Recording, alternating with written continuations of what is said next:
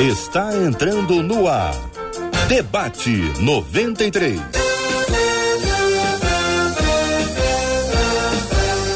Realização 93 FM. Um oferecimento Pleno News. Notícias de verdade e super compras. Aniversário com preço baixo e um carro por semana é no Super Compras. Apresentação J.R. Vargas. Alô, meu irmão! Alô, minha irmã! Ah, que fala! J.R. Vargas, estamos de volta Começando aqui mais uma super edição do nosso debate 93 de hoje. Que a bênção do Senhor repouse sobre a sua vida, sua casa, sua família, sobre todos os seus, em nome de Jesus. Bom dia para ela. Marcela Bastos. Bom dia, J.R. Vargas. Bom dia aos nossos queridos ouvintes. Que neste dia nós levemos todo o nosso pensamento cativo à obediência de Cristo para ouvirmos a voz dele mais um pouquinho nesse debate 93. Bom dia aos nossos queridos e amados debatedores que já estão conosco aqui no Debate 93. Bom dia para a doutora Elaine Cruz, para o pastor Jabes Nogueira Filho, para o reverendo Felipe Teles, todos já aqui nas telas da 93 FM, já com a gente aqui para fazer um grande debate. Você vai interagir, pode fazer perguntas, questionamento, você pode concordar, discordar, sempre com muito carinho, com muito respeito, participando com a gente pelo nosso Facebook, a página do Facebook da 93 FM. Temos ali uma sala de bate-papo, uma sala de conversa, um chat também temos no canal do YouTube da 93, onde você pode também interagir com a gente, vai ser um privilégio muito grande. O site é rádio93.com.br. Por esses três canais você pode interagir com a gente: a página do Face, o canal do YouTube, o site da rádio e assim nós estaremos juntos aqui na 93 FM. Você pode mandar sua pergunta, seu, seu olhar, seu ponto de vista, até a sua própria história pra gente pelo nosso WhatsApp. Conta, Marcela, o WhatsApp da 93. 21 96803 8319. Coloca aí no seu celular. 21 Rio de Janeiro 96803 8319. Muito bem, a Bíblia fala, diz aqui um dos nossos ouvintes, a Bíblia fala em Romanos 13, versículos 1 e 2. Vou ler o trecho que o ouvinte compartilha conosco, tá? Todo homem esteja sujeito às autoridades superiores, porque não há autoridade que não há autoridade que não proceda de Deus. E as autoridades que existem foram por ele instituídas, de modo que aquele que se opõe à autoridade resiste à ordenação de Deus e os que resistem trarão sobre si mesmos condenação. Esse versículo também se refere àquelas autoridades que agem injustamente, pergunta o nosso ouvinte. Que condenação é essa que pode pesar sobre a vida de quem não é submisso? Como obedecer alguém que demonstra não ter temor a Deus? O que fazer quando não conseguimos ser submissos de jeito nenhum? Quero saber a sua opinião, sua participação. E quero dizer a vocês que daqui a pouquinho nós vamos conversar aqui com os nossos debatedores sobre a questão lá no Afeganistão e nós vamos orar, não é? Existem coisas que não estão ao nosso alcance, mas outras estão pertinho de nós e nós vamos buscar aquela força maravilhosa que é a da oração, que está aqui próxima a nós, para interagirmos. Mas também esse assunto pode ser conectado Afinal de contas, havia uma autoridade do governo no Afeganistão, agora tem outra autoridade, ainda que tenha sido ah, de forma ah, absolutamente violenta, anárquica, como nós estamos vendo aí, que tem uma conotação religiosa, que você já sabe muito bem, é a força do islamismo naquela área, é a interpretação do Alcorão por meio do Talibã ou Talibã, como se fala hoje em dia, e aí nós vamos interagir também sobre esse assunto aqui no debate 93. Muito bom dia, doutora Elane Cruz, seja bem-vinda ao debate 93 de hoje. O texto está aí, a pergunta é: esse versículo também se refere àquelas autoridades que agem injustamente? Bom dia, bom dia direto aqui dos Estados Unidos. Eu estou aqui na Flórida. Da última vez falei que você estava em Delray, hoje estou em West Palm Beach, onde mora meu filho e é onde nós temos a igreja. Ah, mas é muito bom porque a tecnologia hoje nos permite estar juntos, mesmo quando distantes. Ah, na verdade, esse texto é um texto bastante sério e é importante que a gente entenda, é claro que a gente vai debater aqui muitos, muitos aspectos, mas a questão da autoridade. Deus é autoridade. Né? Ah, ah, e quando a Bíblia diz que toda autoridade é concedida por Ele, significa que toda autoridade demanda dele, emana dele. Ah, nós podemos ter ou exercer autoridade em algumas funções. Por exemplo, quem é pai e quem é mãe ah, precisa ter autoridade sobre os seus filhos. Existe uma autoridade espiritual para aqueles que são pastores e pastoreiam. Existem também autoridades governamentais a, a, a, que hoje podem ser ou não escolhidas pelo povo. Nós acabamos de falar aí da questão né, que a gente está vendo no Afeganistão, que não é o povo especialmente que escolheu, mas que podem ou não ser escolhidas ou eleitas pelo povo, mas que é importante que a gente entenda que quando a gente fala, e esse texto fala de autoridade que emana de Deus, que vem de Deus, que Deus é autoridade. fica simples quando a gente entende que Deus é justiça e os seres humanos, todos nós precisamos fazer e agir com justiça. Deus é amor. Nós podemos ser amorosos, mas nós não podemos ser o amor. Deus é amor e toda demonstração de amor é uma permissão, é uma concessão desse absoluto, dessa, dessa particularidade, dessa propriedade por Deus que nos é disponibilizada. Da mesma forma, é importante que a gente comece a entender aqui essa noção de autoridade. Deus é Senhor sobre toda a terra, sobre toda a autoridade constituída, sobre toda pessoa, sobre tudo aquilo que ele fez e criou, inclusive sobre todo o universo. Então, ele é a autoridade. E a, autoridade, uma pessoa, quando está no exercício da autoridade, precisa entender que a autoridade dela, naquele período de tempo em que ela exerce um governo ou que ela ocupa uma função, precisa estar acima de todas as coisas, e esse texto vai esmiuçando isso, claro que a gente vai falar aqui com calma,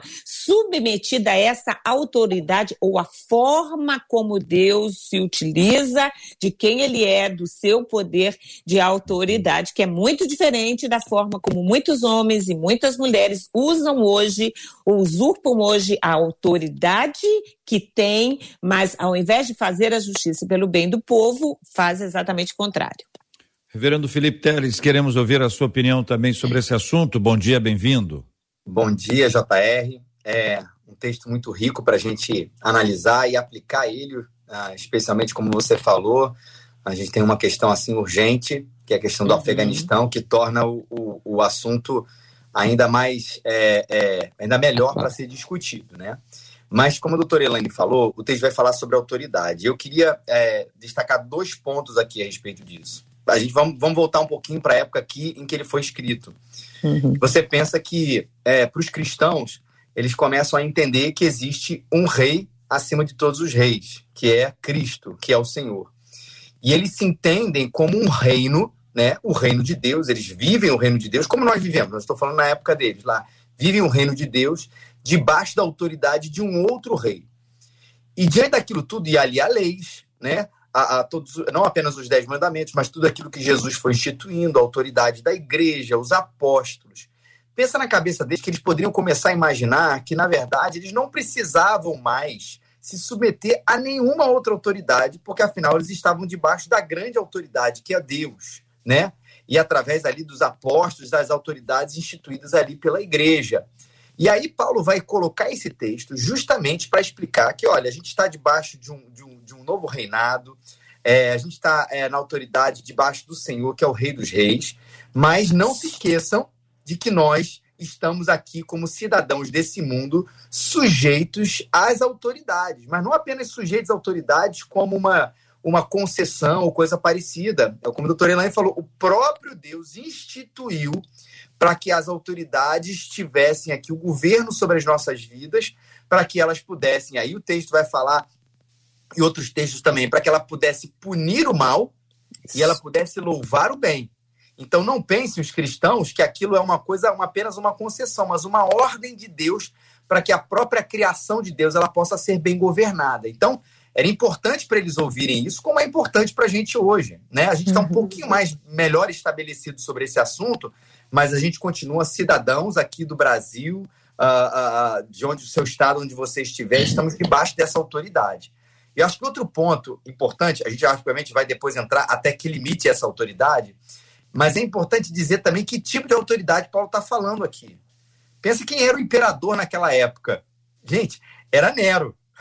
Então, Paulo não estava falando aqui simplesmente de um imperador tranquilo que amava os cristãos, onde ele poderia falar disso com muita tranquilidade. Pensa, poxa, tem aqui o governador, o presidente, o prefeito que ama a gente como cristão e tudo. Então, gente, vamos colaborar, vamos ser gente boa aí com esse governo, vamos. vamos... Não, está falando de um governo extremamente sangrento e violento. E ainda assim, Paulo fala para os cristãos de que a autoridade ela é instituída por Deus, mas é claro, e acho que a gente vai entrar nisso daqui a pouquinho, tudo tem o seu limite. Pastor Jabes Nogueira Filho, seja bem-vindo ao debate 93, aqui na Rádio 93 FM. Queremos também ouvir a sua opinião. Este versículo também se refere àquelas autoridades que agem justamente. A primeira pergunta que faz o texto já lido. Queremos ouvir a sua perspectiva, pastor. Bom dia, queridos. É bom estar aqui participando dessa conversa aqui. Uh, você ser o último a falar, depois que os outros falam, tem as suas vantagens e as suas desvantagens. Alguma coisa que eu teria para dizer já foi Sim. dito que bom. Significa que a gente concorda. Isso é muito bom. Amém. Não é? É. O que o texto bíblico está nos dizendo é que uh, existe uma relação de hierarquia, onde há um poder supremo e gradativamente há poderes subalternos que exercem as suas autoridades, os seus poderes, uh, uh, na medida em que esse poder lhe é concedido. Então, quem está no poder hoje, ele pode até ter usurpado esse poder do ponto de vista humano mas de certo modo ele foi concedido porque o próprio Jesus uh, declarou que todo o poder lhe foi dado no céu e na terra. Ou seja, não há nenhum poder no céu ou na terra que não tenha por princípio, por início, por iniciativa, uh, Jesus Cristo, aquele que senta no trono eterno. Então, se há poderes nessa terra que usurpam um, um, uma autoridade, um poder que não lhe cabe, com certeza eles vão dar conta ao, ao dono da autoridade. E cabe à igreja, é, enquanto parte do processo, parte do que nós chamamos reino de Deus, compreender o seu papel nessa distribuição hierárquica. Ah, se os poderes desta terra são bons ou maus, e na verdade, na maioria das vezes, são maus, porque o mundo jaz no maligno, uh, uh, não nos cabe uh, fazer esse tipo de avaliação, porque isso pertence ao dono do poder. O texto é muito claro quando diz: olhe, submeta à autoridade que, sob a qual você foi colocado. Tem um detalhe que eu costumo chamar a atenção quando a gente trata de textos como esse, Uh, no Brasil, nós temos um, um tipo de, de, de, distribuição de poder que é a república, na qual nós temos o direito de escolher os nossos governantes. A gente, claro, vai tratar do Talibã, que é o, o, o assunto que está palpitando agora, mas, por exemplo, a, a, a chefe de, de Estado da Inglaterra é a Rainha Elizabeth, que não foi escolhida pelo povo, ela é a rainha. Uhum. E nem por isso ela deixa de estar uh, uh, também, como os que foram eleitos, numa relação de autoridade. Porque uhum. Deus concedeu a uns de uma forma e a outros de outra de forma. Outra forma. Ca cabe à igreja, então, entender qual é o seu papel dentro dessa distribuição de poder e exercer a sua função enquanto agente do reino de Deus. Se eu entendi bem, queridos, e aí eu gostaria que vocês eh, explicassem ainda mais um pouquinho, é que a questão do texto não está focando quem é a autoridade, mas o cristão e a relação dele Sim. com a autoridade, seja ela, neste caso especificamente aqui a gente está falando sobre autoridade política, governamental, mas a autoridade. Então, o que está em jogo seria o princípio da autoridade. É, é sobre esse é, assunto que o texto nos fala, queridos? Exatamente. É muito interessante porque o mesmo texto diz que a autoridade não, é, não precisa ser temida por aqueles que fazem o bem, porque o princípio, e é um princípio divino, é exatamente isso, como já disse aqui o reverendo Felipe, né? É, é enaltecer os homens de bem e, ao mesmo tempo, julgar os maus. Então, a, e o texto ainda diz mais, quando diz, né, que lá no versículo 4, que a autoridade é serva de Deus para o nosso bem. Então, nesse sentido, uma autoridade autoridade constituída dentro do padrão divino, ou, ou toda autoridade precisaria ser primeiro serva de Deus. Não significa, não estou dizendo aqui que tem que ser evangélico, o que eu estou dizendo é que tem que seguir princípios ah, elaborados pela autoridade suprema do próprio Deus. Precisa observar como é que Deus rege, como é que Deus governa, como é que Deus estabelece. Né? É interessante que no versículo 7, por exemplo, fala que as autoridades estão a serviço de Deus dedicadas ao bem-estar do povo. Então, é interessante, se elas estão a serviço de Deus, a, um dos princípios mais claros é a gente estabelecer, olhando o comportamento, ou o fruto, ou as decisões, se de fato elas estão enquadradas dentro do que nós poderíamos dizer enquanto serviço de Deus, de um Deus que é autoridade, a, que determina a autoridade no sentido de uma, como já foi dito aqui, de uma associação hierárquica hierárquica, Deus trabalha com a questão da hierarquia, uhum. dentro da legitimidade e da legalidade do uso ou do mau uso de uma autoridade. Então, dentro desse processo que envolve o princípio da submissão à autoridade, a gente podia estabelecer assim: a Bíblia diz que a gente deve honrar pai e mãe independente do que eles sejam, do que eles façam, independente se eles são carinhosos ou amorosos. Diz que o marido e a mulher devem ser fiéis um ao outro, independente se o outro é feio, é bonito, é alto, é baixo, se faz Sim. isso, faz aquilo. Existe um princípio estabelecido. Sim. Então, o princípio de obediência à autoridade, ah, e aqui é um princípio de sujeição, né, que é um, que é, é um termo forte, quando a gente pensa uma sujeição, Aí vocês já trouxeram o contexto que, é, que ali eles estavam, a observação ou as observações que foram feitas sobre este assunto. Então, podemos estabelecer como base aqui que o texto nos ensina que há um princípio de submissão à autoridade, que hoje pode ser fulano, fulana, beltrano, beltrano, não importa quem, importa a autoridade. É isso, gente. É isso, JR, mas é claro, a gente precisa, acho que talvez seja a hora da gente estabelecer também os limites a, a dessa autoridade, para a gente não cair, claro, naquele, naquela ideia de que a autoridade pessoa ela é instituída por Deus de maneira quase que divina. Então, o, o presidente, o imperador, o rei, o primeiro-ministro é um servo quase inequívoco da parte de Deus e o que ele falar é verdade e a gente tem que seguir. Isso é um grande problema que a gente tem que fugir dele por completamente da mesma maneira que a gente foge da, da total falta de submissão às autoridades. São dois extremos muito, mas muito, mas muito perigosos. Então a gente acha que são duas coisas que são importantes para a gente se colocar, além de fugir desses extremos, JR. Primeiro é que toda hum. submissão ela é, ela precisa ser crítica também. O fato de é, é, ser promulgada uma lei no nosso país, e a gente aqui não está falando de nada específico, mas de fato, em tese, uma lei da qual eu não concordo, ainda que ela não seja antibíblica, não significa que eu tenha que me submeter a ela de maneira acrítica. Vou colocar aqui um, um, um exemplo de assim, quanto por cento da nossa, da nossa verba federal, estadual, municipal tem que ir para educação. Aí vamos dizer que se promulga que tem que ser um, um percentual X. E eu, como cidadão brasileiro, cristão, acho que está baixo. Eu não simplesmente preciso me calar diante disso e falar assim: olha, se foi colocado aí, ele é autoridade, e usando esse versículo, eu tenho que me submeter a ele, ponto final. Eu posso fazer isso, me continuar obedecendo à lei, né? No fato, como é uma questão de orçamento, não é necessariamente uma obediência, mas entendendo que a lei é essa, e é mesmo assim usar de instrumentos democráticos, livres, para fazer com que isso possa ser mudado, seja através de um protesto, através de uma passeata, através de um abaixo assinado, e sem que isso me faça ser insubmisso, porque ainda assim eu estou obedecendo ali a autoridade, respeitando ali a posição dela.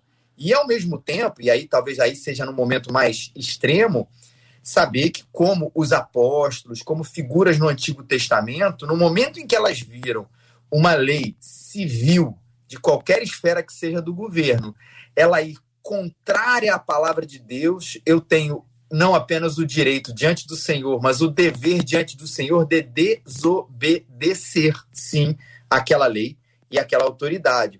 Acho que a gente sempre lembra de pelo menos dois exemplos, né? Primeiro, os apóstolos que foram instados por autoridades a não falarem mais o nome do Senhor. E ele falaram, nós não podemos deixar de falar daquilo que nós vimos e ouvimos. Vamos falar de Jesus, ainda que as autoridades aqui queiram nos proibir de falar do Evangelho. Algo que é muito presente hoje em dia, não no nosso país, mas no mundo inteiro, quando a gente vê as notícias sobre a igreja perseguida. Então, um governo lá do país XYZ diz que não pode crente aqui, não pode falar de Jesus. O que, que a igreja faz? Ela não se submete e ela faz, cai na famosa desobediência civil e fala do evangelho porque ele está acima da autoridade, né? No caso lá das parteiras no Antigo Testamento, onde também foi dada a, a ordem de que fossem mortos os primogênitos e tudo, elas desobedeceram. Mas por que elas desobedeceram? Porque elas não concordaram com a lei como um princípio? Não, mas elas não concordaram com a lei porque havia uma lei maior, a lei de Deus, a vontade de Deus que estava acima delas. E na, nessa hierarquia, eu obedeço o Senhor antes de qualquer autoridade, seja ele uma autoridade civil, seja inclusive pai e mãe ou eu mesmo, né? o meu Senhor é o Senhor acima de todas as coisas. Está aí um limite muito importante da gente a, a, estabelecer, JR. Pastor Jabes, quero ouvir a sua opinião sobre esse assunto. Tem aqui dois aspectos. Um deles é o seguinte: eu não concordo com o pagamento desse imposto aqui. Está muito alta essa taxa. Eu, eu não concordo. Não sei nem se, se, se eles usam esse dinheiro para esse fim aqui mesmo. Não estou vendo nada. Diz que é para consertar a estrada, mas toda a estrada eu pago pedágio, então não estou entendendo. Se é para consertar a estrada, por que, que eu pago pedágio? Mas a lei diz que deve ser paga. Eu vou lá e pago. Contrariado, indignado, bravo, triste, chateado, mas é lei, eu vou lá e pago. A outra coisa é, não pode pregar o evangelho. Aí não, pera um minutinho. A lei do evangelho está acima dessa lei. Vamos pregar o evangelho ainda que. Foi essa a síntese do pastor Felipe sobre esse ponto. É isso mesmo, reverendo Felipe? Isso, é isso mesmo. Isso né? mesmo, exatamente. Pastor Bom, Jabes, eu quero ouvir a sua palavra sobre esse assunto, quero acrescentar uma outra coisa para o senhor entrar de sola aí, que é o seguinte: talvez hoje, mais forte que a lei é a opinião pública. E o que começou a ser chamado de politicamente correto começou a, a, dominar a cultura a ponto de fazer com que fique chato é muito desagradável quando alguém se posiciona contrário a um determinado tema, ainda que esse tema fira as escrituras. Então, pastor Jabes, fique à vontade. Só o finalzinho que eu não consegui ouvir, acho que cortou aí alguma coisa, não é? Eu me referi Mas, à uh, força. A deixa eu voltar um pouco a, a, a, fala aí do, do, do reverendo Felipe. É, tem uma passagem na Bíblia que é muito interessante, que são os amigos de Daniel, quando eles estão diante de, uma, de um mandato que devem se dobrar diante da, da estátua do rei, né? E eles se recusam. Ele diz: ah, nós somos servos leais, nós cumprimos todos os mandatos, mas aqui já passou do limite. Então o rei Nabucodonosor chega para ele e diz: ah, se vocês é, é, não se dobrarem, vão morrer, vão para a fornalha. E então eles dizem: não, o Deus a quem servimos vai nos livrar. E o texto é de uma ironia, e é por isso que, ele, que eu gosto dele, porque o rei diz para eles: ah, e se, o, e se Deus e vocês não, não livrar vocês? E eles então respondem com toda a simplicidade do mundo: não há problema nenhum, a gente morre. Ué, eu só não vou abrir mão do, dos meus princípios. Entre abrir mão dos meus princípios e morrer, eu opto por morrer. Né? Então, nesse sentido, a, a, te, a, esse texto ele é bem emblemático. Quando eu entendo que há uma hierarquia de valores, o problema é que algumas vezes faltam a alguns cristãos, e aí agora a gente tem que fazer a, crítica do nosso povo, o, a compreensão exata de quais são os nossos valores, o, o que é que vale realmente. Então, uh, por exemplo, uma lei que afronte a vida é uma lei que afronta os meus princípios cristãos, porque a vida é o princípio básico do cristianismo. Então, uma lei, por exemplo, que, que favoreça a eutanásia, por exemplo, fere o meu princípio cristão de valorização da vida. Toda a vida vale, mesmo que esteja debilitada, porque foi por ela que Jesus morreu. Sobre a questão do, do, do imposto, e o nome é, é bem colocado, o nome é imposto, porque se não fosse imposto, ninguém aceitava. Não é isso? Então, uh, são duas questões. Uma coisa é, é, é, o imposto. Eu tenho que pagar, sempre foi assim, e o próprio Jesus é, reconheceu, né, dá a Deus o que é de Deus e a César o que é de César, né? E quando precisou pagar o imposto, ele até disse para Pedro, a pesca um peixe aí, a gente vai dar um jeito de arrumar uma moeda, mas tem que pagar. Isso é um lado. Eu, como cristão, eu sou submetido a leis, e essas leis me impõem que seja pago para o bem comum, não é? A, a, impostos que precisam ser justos. Isso é um lado. O outro lado é como esse imposto é usado. Se ele não é bem usado, não me isenta da responsabilidade de pagá-lo, mas me coloca a exigência ou a necessidade de cobrar daquele que está no poder que faça bom uso disso aí, desse recurso. É, é, a gente não pode esquecer que nenhum governo, nenhum, gera os seus próprios recursos. Quem, o, recurso que o governo usa, os governos, quaisquer que sejam eles, são gerados pela população. O povo é que gera recurso. Que esse recurso, uma vez pago em forma de impostos, vai para o governo, que deve ser usado para o, o bem comum. Não é isso? Nesse caso, nós, como cristãos, temos a responsabilidade, e a palavra é essa mesmo, responsabilidade de, eu diria, de ser, de certo modo, fiscal dos poderes. Mas tem um, um uhum. outro detalhe, já, já uh, esticando a conversa, é que uh, uh, todo poder exercido na Terra, ele é limitado, inclusive na variante tempo. Nenhum reino, nenhum poder é eterno. Só Deus é eterno. Os reinos da terra haverão de cair. Né? Roma durou mil anos, mas caiu. Né? Às vezes a gente precisa um pouco dessa perspectiva histórica, porque o nosso Deus, ele é um Deus que entra na história. É um Deus que é. controla a história, e esse é o tema central, na, na, minha perspectiva, do livro de Apocalipse. Olhe, embora as coisas estejam aí complicadas, embora o caos esteja, de certo modo, estabelecido, mas Deus não perdeu o controle da história.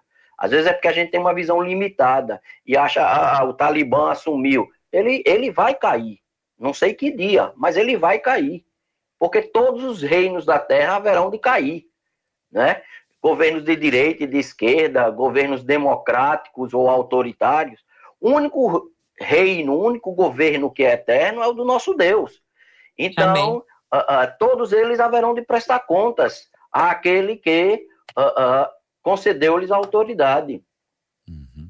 Muito bem, vamos dar um pequeno break, vamos falar do aniversário Super Compras, minha gente. Estamos no mês de aniversário da rede Super Compras e esse ano, além do preço baixo que você já conhece, o Super Compras vai sortear um carro zero por semana.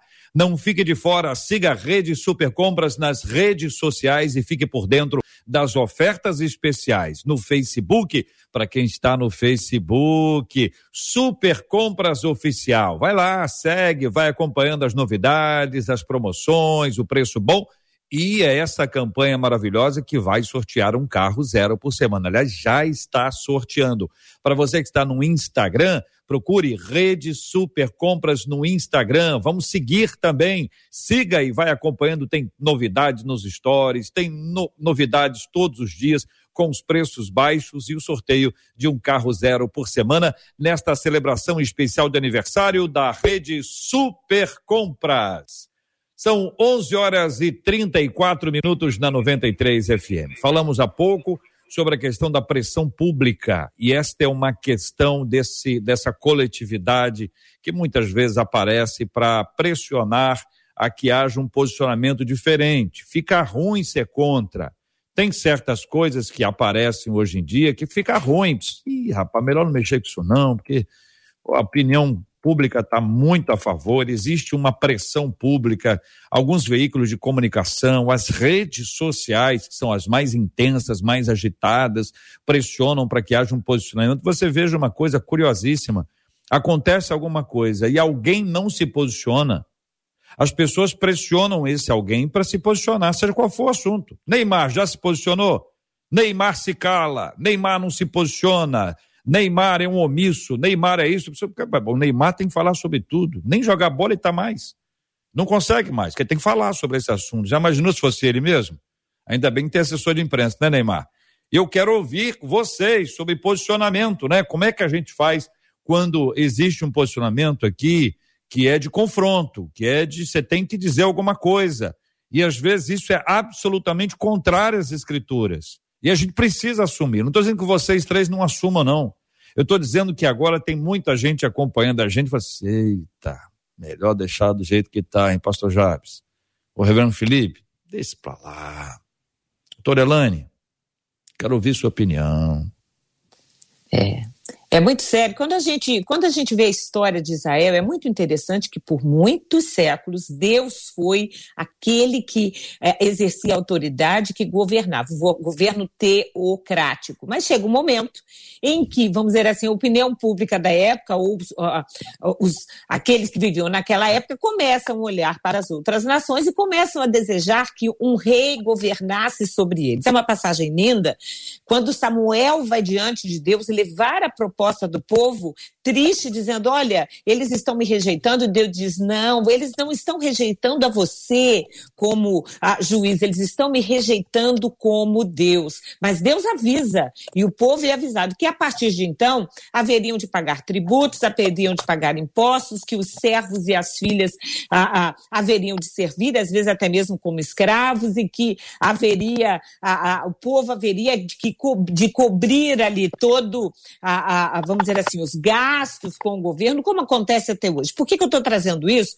Porque ali fica um exemplo muito claro de que algo ah, ah, é pedido pelo povo, é solicitado pelo povo, quase imposto pelo povo, não era vontade de Deus, não era o que se quis, e a gente, depois, quando lê o livro de Primeiro a Reis, a gente vê quanta desgraça quando ah, um governante ou um rei colocado não ah, cumpria ou não seguia aquilo que Deus estabelecia. Então, como, ah, como a história do rei, que acaba sendo dividido, né, quando a gente está falando do povo de Israel, acaba sofrendo.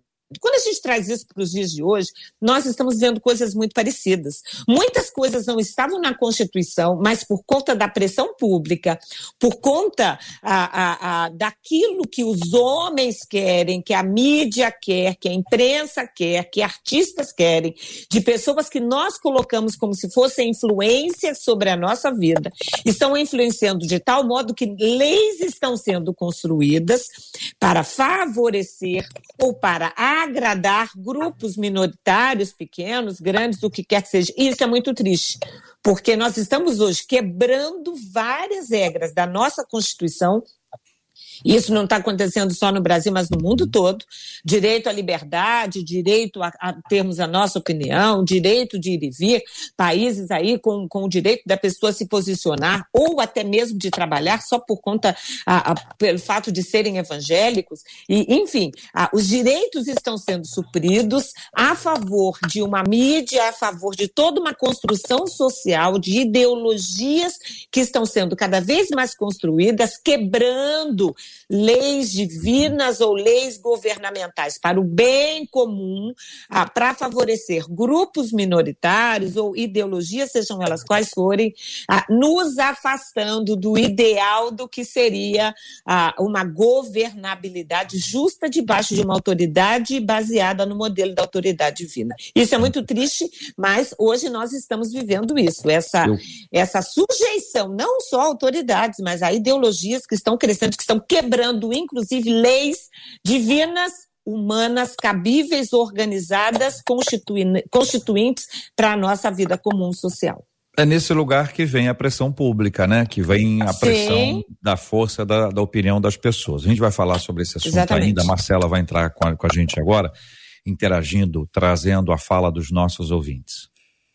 É, a fala dos nossos ouvintes estão divididas em duas linhas. A primeira linha, o reverendo Felipe começou puxando e já respondeu, ele junto com o pastor Jabes, quando trouxeram exemplos bíblicos, inclusive uma das questões que os nossos ouvintes perguntavam era para entender Atos 5, de 17 lá 32, quando é, né, Pedro diz que importa, importa obedecer a Deus que é aos homens. E aí entra uma segunda linha, que vai nessa linha que você puxou agora, JR. Uma das nossas ouvintes pelo Facebook diz assim: Eu devo respeito, mas obedecer alguém que faz injustiça e é corrupto e ser conivente com as suas atitudes, será que Deus não vai cobrar de mim também por causa dessas atitudes?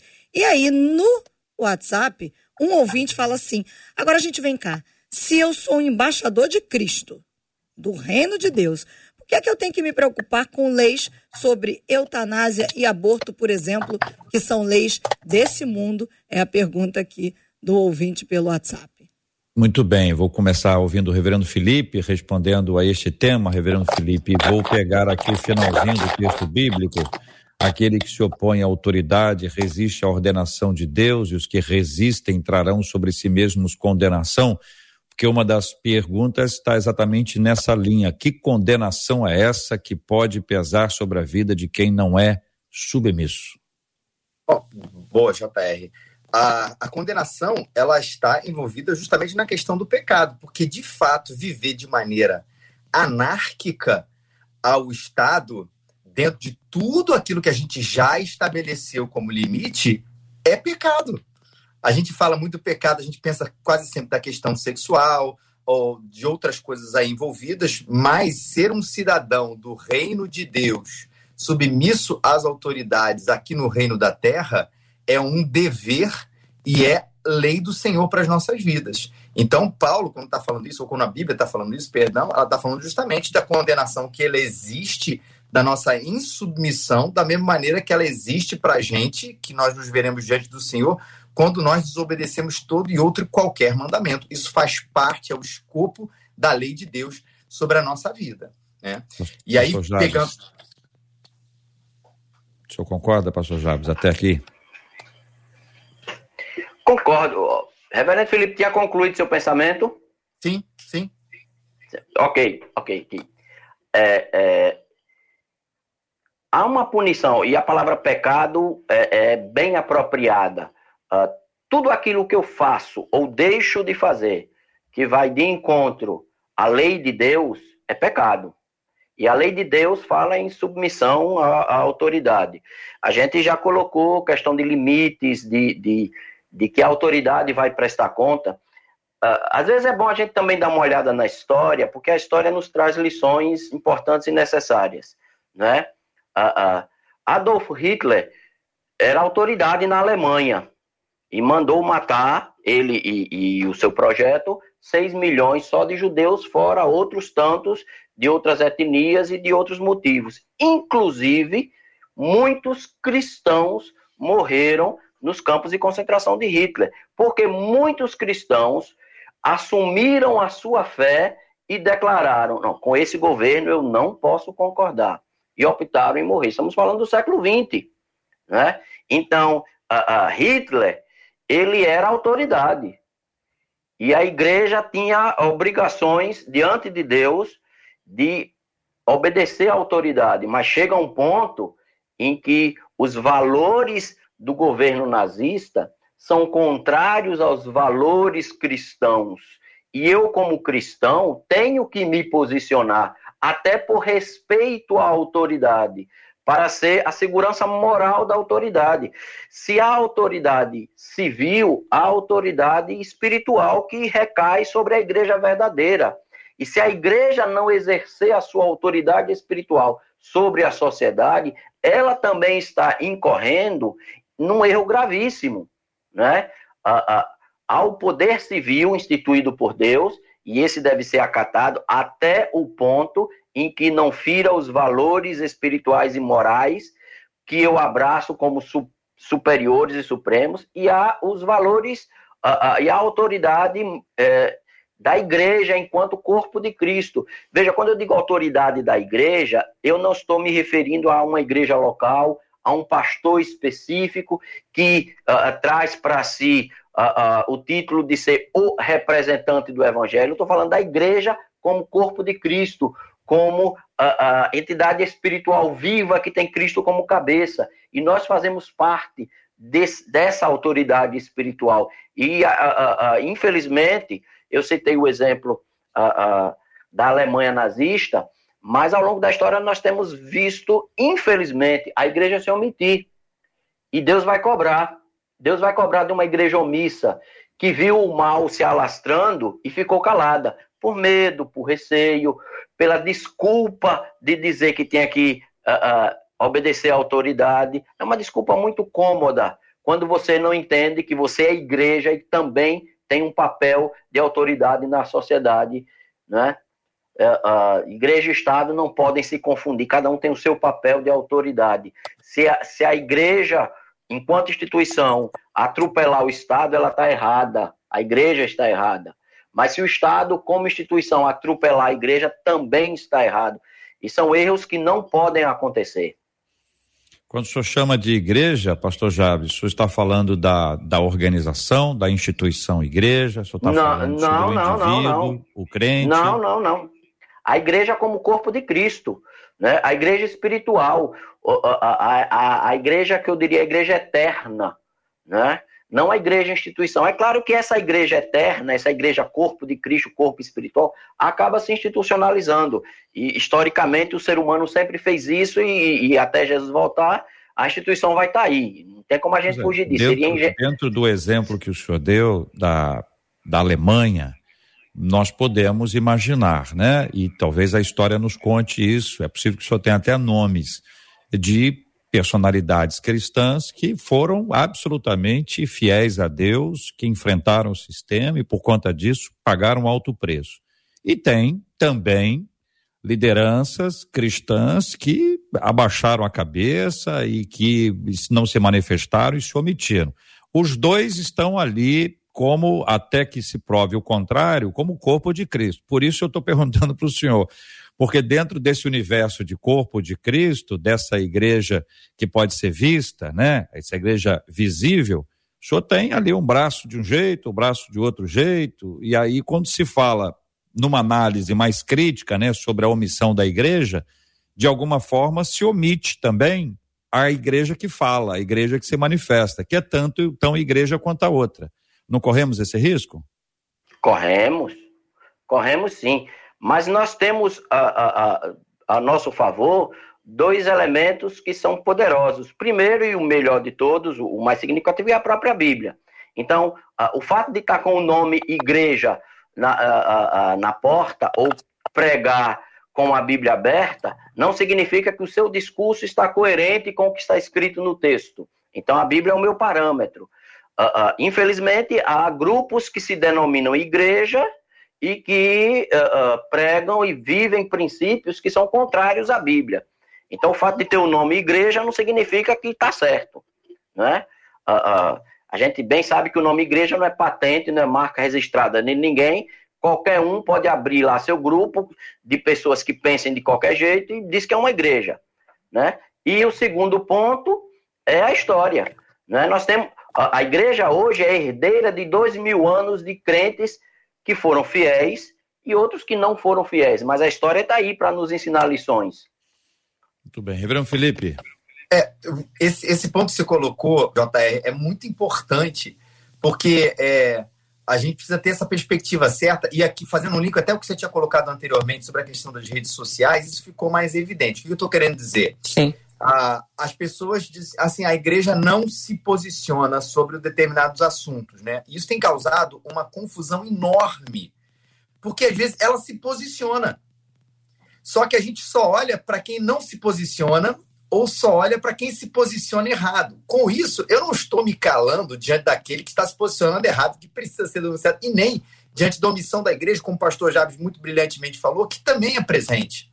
Só que às vezes a gente esquece que tem tanta gente falando mal de corrupção, falando mal de certas leis aí que estão tentando ser colocadas. O exemplo que você falou, e provavelmente na cabeça vem na Alemanha nazista, daquele pastor Dietrich Bonhoeffer, que foi oposição ao regime e tudo isso. E a gente pega esses exemplos, às vezes a gente, a gente os omite ou os esquece seletivamente e fica com, principalmente no momento que a gente está vivendo, com uma fala ou uma fala de um determinado segmento e classifica a posição da igreja com aquele ali. Então, aquele cara ali, ele é a favor de uma coisa que a igreja é radicalmente contra.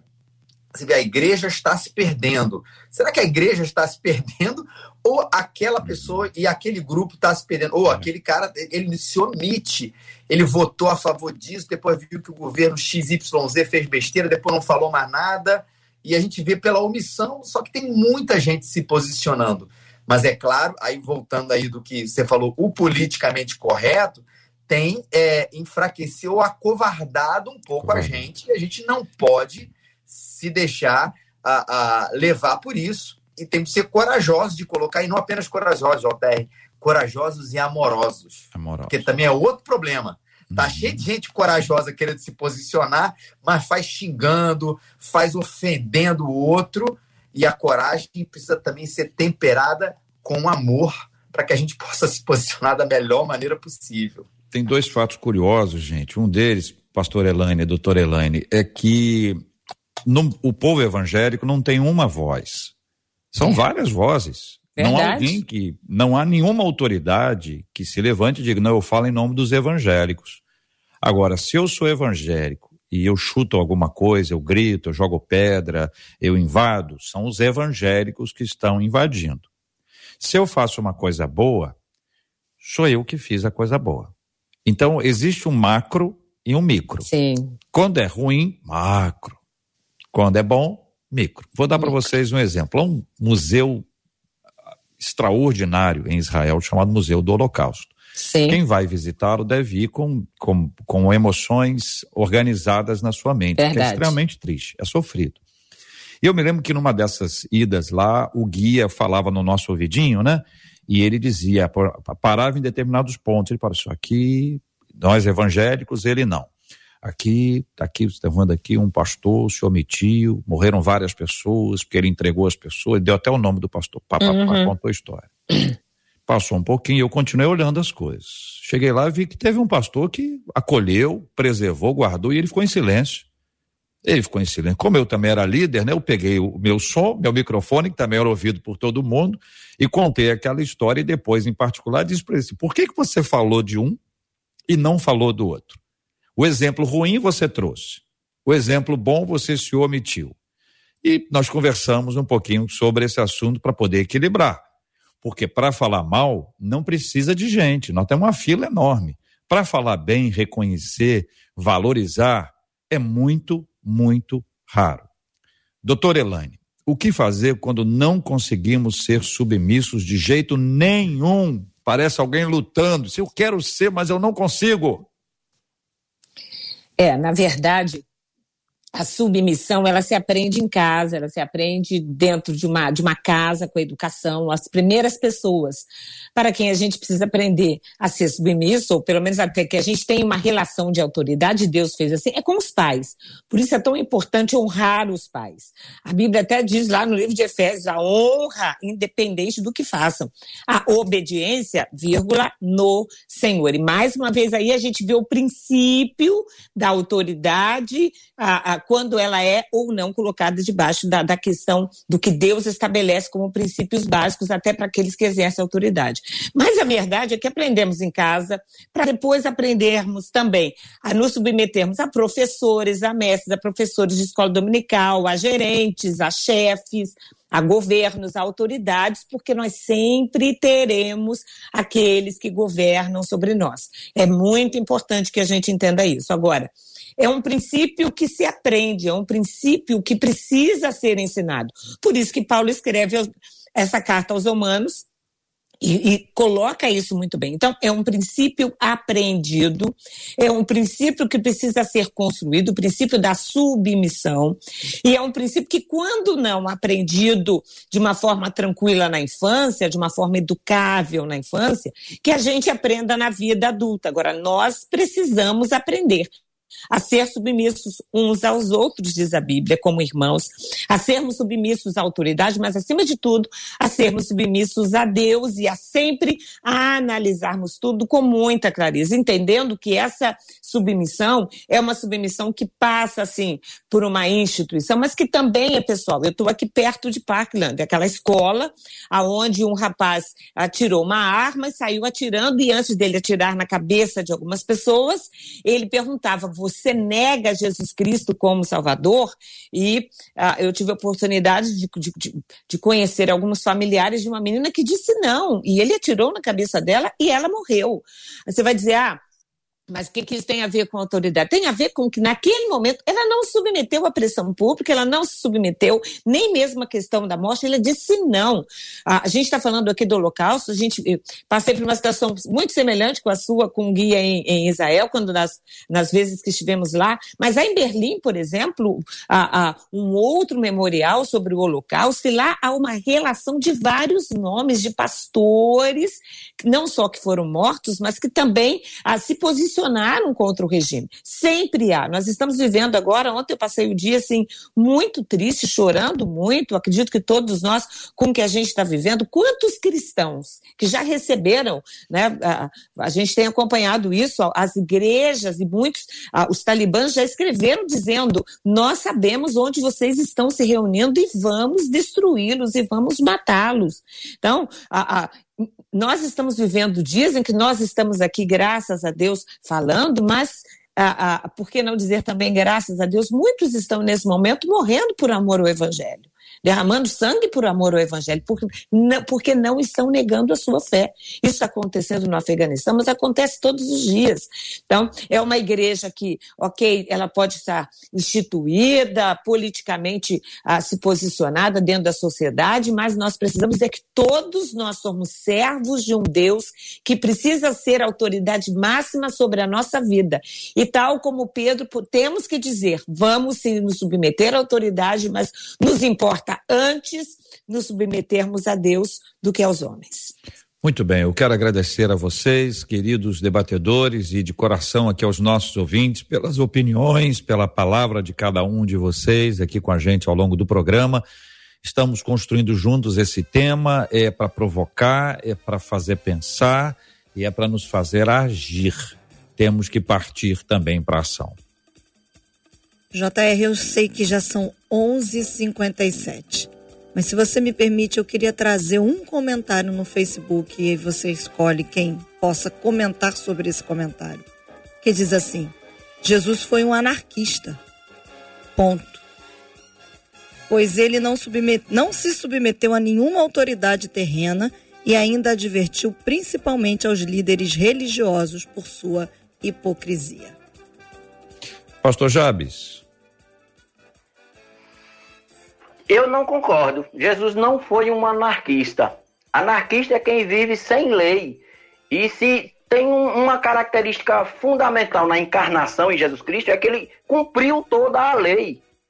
Então Jesus não foi anarquista. Ele não obedeceu algumas leis romanas. Ele não, ele não obedeceu alguns preceitos dos fariseus. Mas a lei, ele cumpriu a lei. Então esse título não serve para Jesus. Então tá respondido. A Pastor Elaine, nós agradecemos a sua presença com a gente hoje aqui no debate. Aqui, olha, pelo Facebook, a Adriana Silva disse assim: pena que é apenas uma hora do debate. Como passa rápido. Parabéns à mesa. Foi muito esclarecedor o debate de hoje. Deus abençoe cada um de vocês. Obrigada, viu, pastora?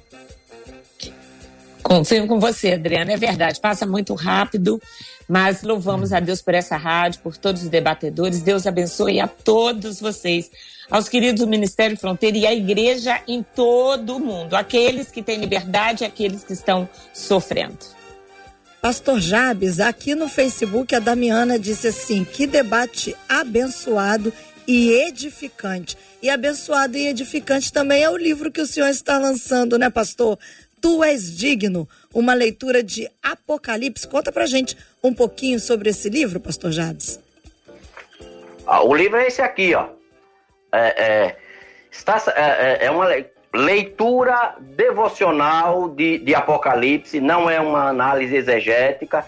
Eu procurei uh, olhar para Apocalipse com os olhos da igreja, tentando inspirar a igreja nessa caminhada enquanto atravessa as lutas dessa vida. Nós temos a esperança de que o Deus que é digno de adoração tem o controle da história, embora governos e, e ditaduras se levantem, mas Deus está no controle. E Apocalipse diz que no fim nós vamos louvá-lo por toda a eternidade. É isso que eu trago no texto Tu és digno.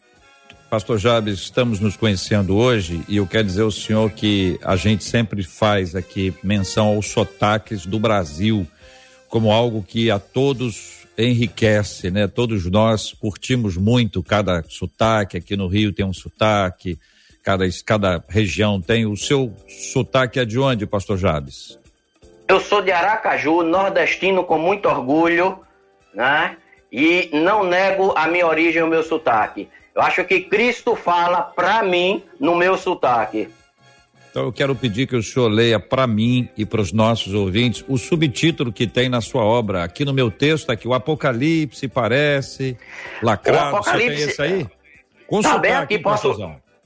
Vai lá, como o nordestino fala, Apocalipse parece lacrado para alguns ou transpira teorias de conspiração para outros, mas, em todo caso, é parte indispensável da revelação divina. Experimente a adoração extravagante na visão do apóstolo João. Maravilha. Apocalipse é um livro de adoração. Obrigado, pastor Jabes. Marcela, com sotaque carioca. Compartilha com a gente aí o serviço, como podemos encontrar. dizer e nordestino. Olha, você encontra o livro Tu és digno do pastor Jabes Nogueira no Google Play Books. Você já pode acessar e agora mesmo já vai estar disponível para você ser abençoado através dessa leitura. Reverendo Felipe, muito obrigada. A Maria Ivone disse assim: que Deus abençoe grandemente a cada um dos debatedores com infinitas bênçãos. Obrigada, viu, reverendo? Uma alegria muito grande estar aqui, Marcela. Um abraço aí para Maria Ivone, para todo mundo que escutou a gente. O Joabson Lima, que é salva-vidas lá na, na, academia dos meus filhos, que mandou um abraço, então estou mandando um abraço para ele, assim como a, a Igreja Presbiteriana Raízes e o novo presbitério, o Presbitério do Redentor, aqui na cidade do Rio de Janeiro. Muito bom estar aqui. JR encerro com a Débora Menezes dizendo aqui no Facebook. Muito obrigada por vocês falarem sobre esse assunto. E exatamente nós temos que aproveitar, diz ela, já tocando no assunto final, aproveitar a nossa liberdade, a liberdade que ainda temos aqui, porque sabemos que um dia isso pode piorar e que estejamos preparados para morrer por amor a Cristo, disse a Débora Menezes aqui no Facebook. A gente fica esperando um dia é, trágico, né? Alguém com uma com uma faca na nossa cabeça, uma espada no nosso peito, mas todo dia, todo dia, todos os dias nós estamos tendo a oportunidade para reafirmar a nossa fé e manter a nossa convicção acesa. Não vamos esperar aquele dia. Hoje é o dia de trazer à tona a luz com clareza, a firmeza da nossa fé, com amor, com doçura sem perder em hipótese alguma a nossa, a nossa raiz cristã, aquela que está ali, ó, na palavra do Senhor. Nós vamos orar pedindo ao reverendo Felipe que ore conosco, vamos apresentar este tema, vamos orar pelo Afeganistão, que tem sido alvo das nossas orações. Eu quero eh, estimular os nossos ouvintes que nos acompanham pelo rádio. O rádio nos dá a possibilidade da, da imaginação, né? Da gente imaginar as pessoas. Então, eu queria que você imaginasse o seguinte: Voltar para casa é muito bom. E quando a gente não pode? Encontrar com os amigos é muito bom. E quando a gente não sabe onde estão os nossos amigos? Chegar à igreja, reunir com o povo de Deus é maravilhoso. E quando a gente sabe que isso pode custar a nossa vida? Hoje, neste momento, no Afeganistão e em outros lugares do planeta, mas falando especificamente a respeito deles, a esperança morreu. Não se enxerga a possibilidade de haver uma coisa justa, honesta, até as promessas que estão sendo feitas de respeito, as diferenças e as questões que estão aparecendo ali sofrem de dúvida.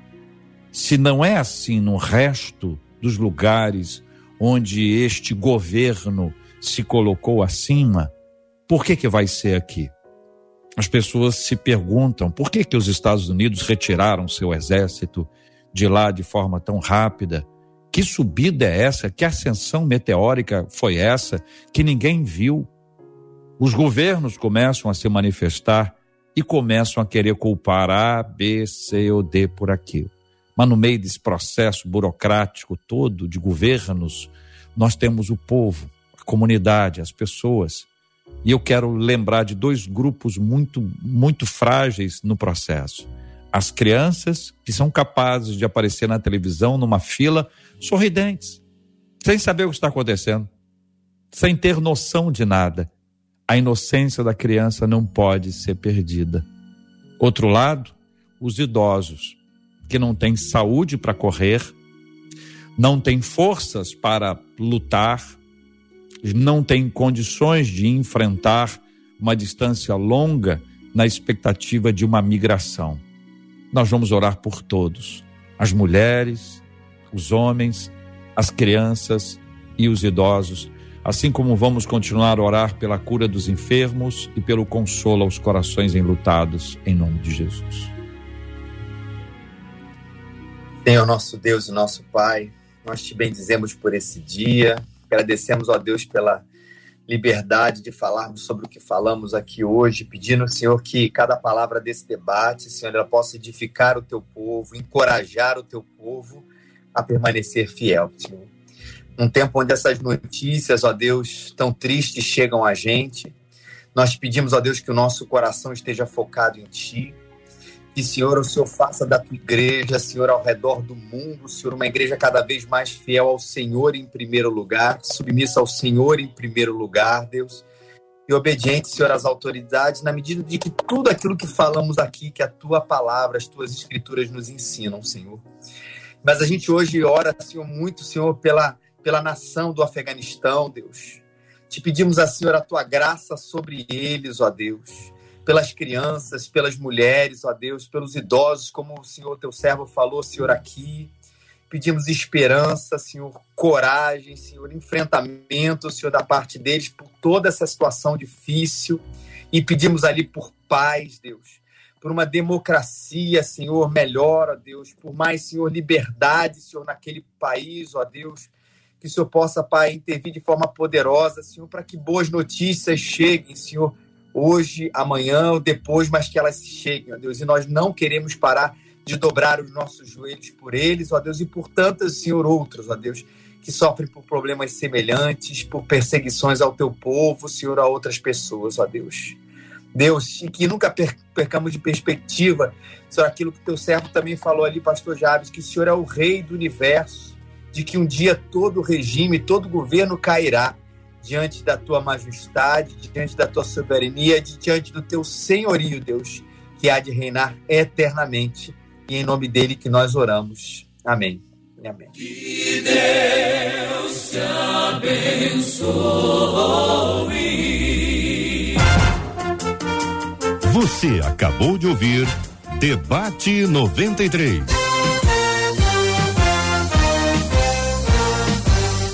Realização 93 FM. Um oferecimento Pleno News, notícias de verdade e super compras. Aniversário com preço baixo e um carro por semana é no Super Compras.